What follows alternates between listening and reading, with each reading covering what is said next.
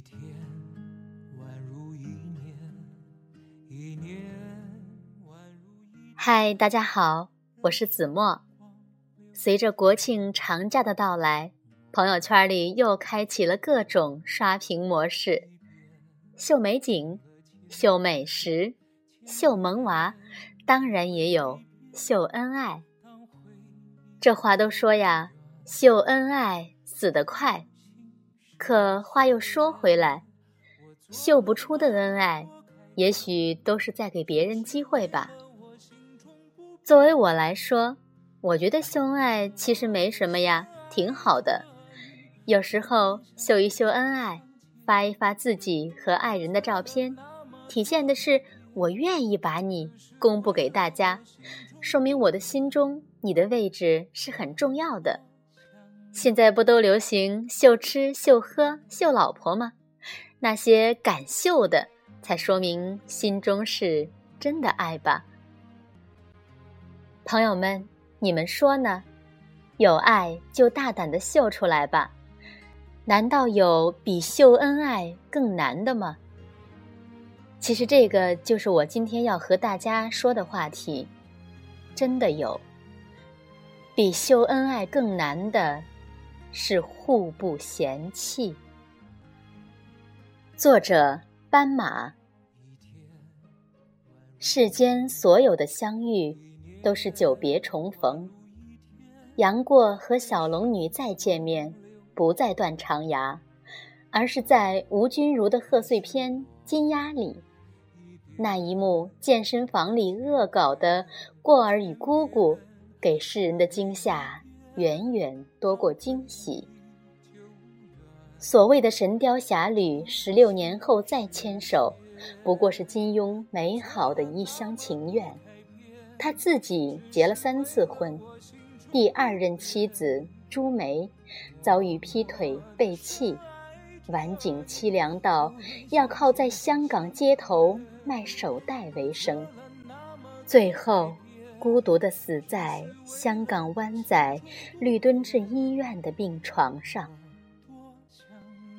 倘若当年的俏黄蓉翁美玲活到今天，也断然不会为一个脑满肠肥、默默无闻的汤镇业寻死觅活吧。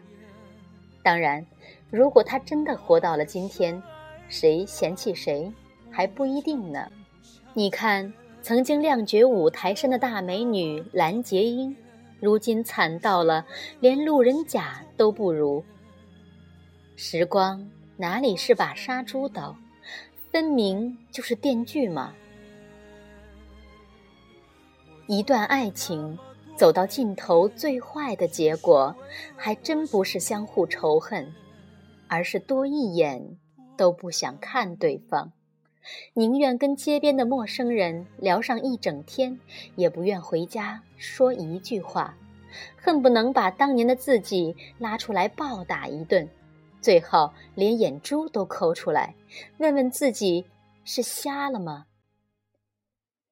如果开始就不爱，可能更容易释怀，但偏偏最初爱的死去活来。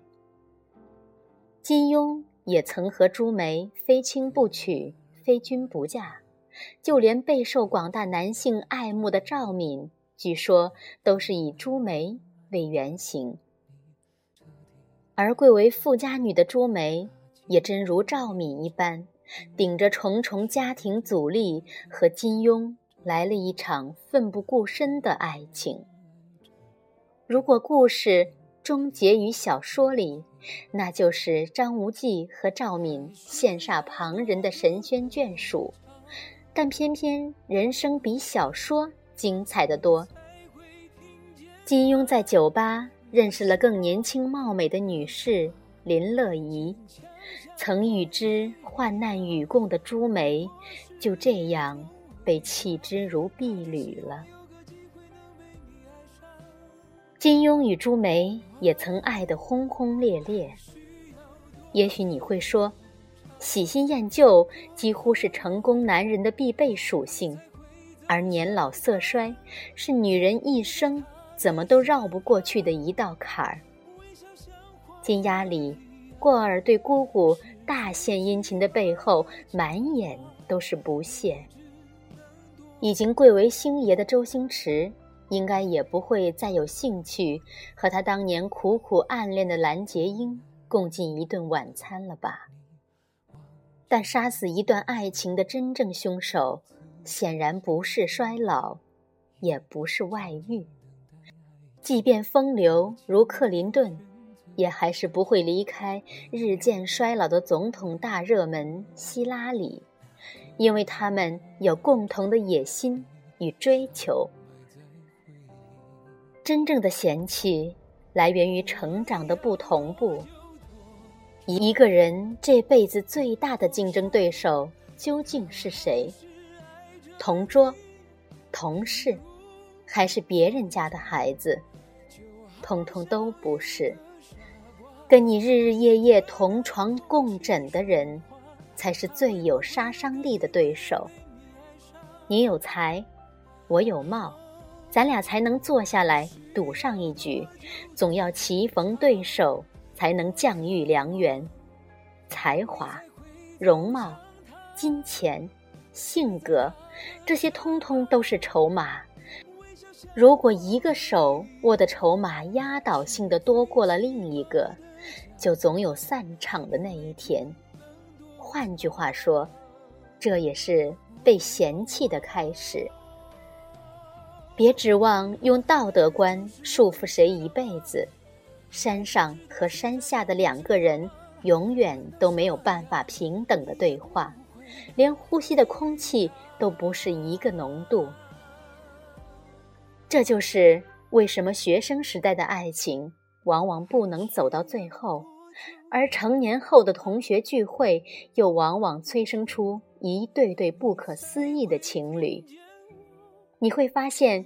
学生时代仰慕的男神，如今大腹便便，拿着微薄的薪水，过着碌碌无为的日子；而某个曾被你看不上的人，一跃变成了青年才俊。想要一份永垂不朽的爱情，唯一的方法就是别和对手拉得太远，最好大家能手牵手，齐头并进。要么一起平庸到死，要么共同见证辉煌。如果你只是靠年轻貌美吸引了一个成功男人，那么最好就祈祷自己永远年轻貌美，不要等到有一天筹码没了，被人踢出牌局。其实看完这篇文章，我想了很多，在茫茫人海中。两个人能相遇、相识、相爱、相守一生，这本身就是非常非常不容易的一件事情。为什么很多人都非要穷其一生做对方的差评师呢？何不携起手来，共同进步，走过这风风雨雨的一生呢？有爱就大胆的秀出来吧，不要真正等到了。互相嫌弃的时候，再违心的去秀恩爱，那才是真真可笑的事情。我是子墨，感谢您的收听，再见。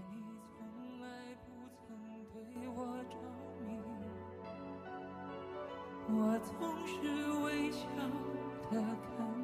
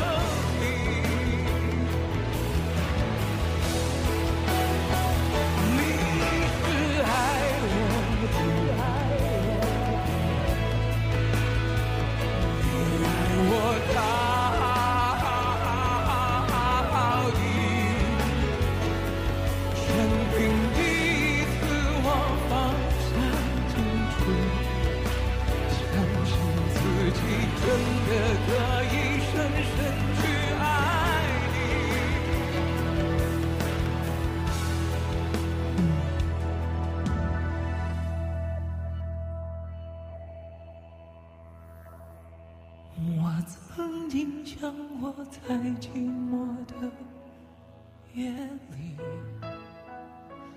你终于在意在我的房间里你闭上眼